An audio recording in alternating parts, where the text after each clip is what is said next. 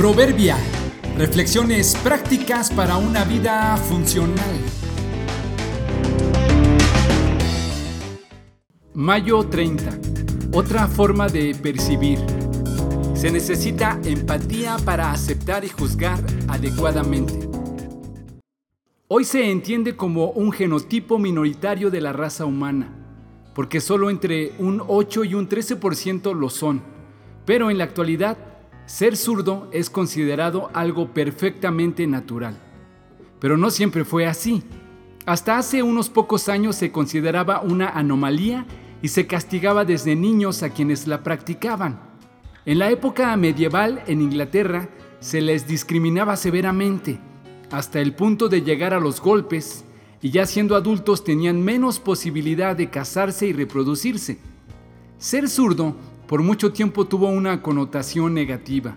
Incluso en tiempos antiguos llegó a considerarse un asunto satánico, y muchos de ellos fueron condenados por ello.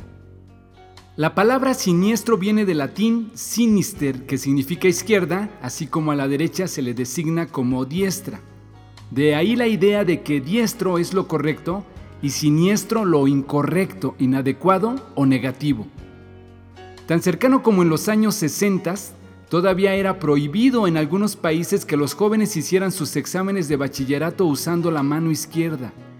Debido a esta discriminación extendida, muchos fueron obligados a escribir con la derecha, convirtiéndose así en ambidiestros. Situaciones como estas son comunes entre nosotros, porque como humanos tenemos la tendencia a relegar o menospreciar a los que según la mayoría o según nuestro juicio personal son diferentes. Ocupamos la gracia y la perspectiva de Dios para ser mucho más incluyentes en nuestro trato y aceptación hacia los que no piensan o no actúan como nosotros. Es importante entender que hay diferencias como ser zurdo que son completamente biológicas y genéticas las cuales debemos aceptar sin reparos como perfectamente normales.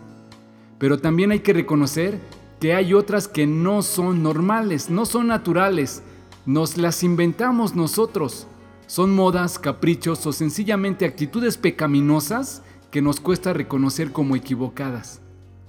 Nuestro llamado no es a descubrir raros y señalarlos, sino a atender nuestras propias rarezas, errores y pecados y corregirlos con la ayuda de Dios. La pregunta clave no es, ¿qué calificativos usaremos para describir a otros? Sino, ¿qué calificativos usarán para describirnos a nosotros?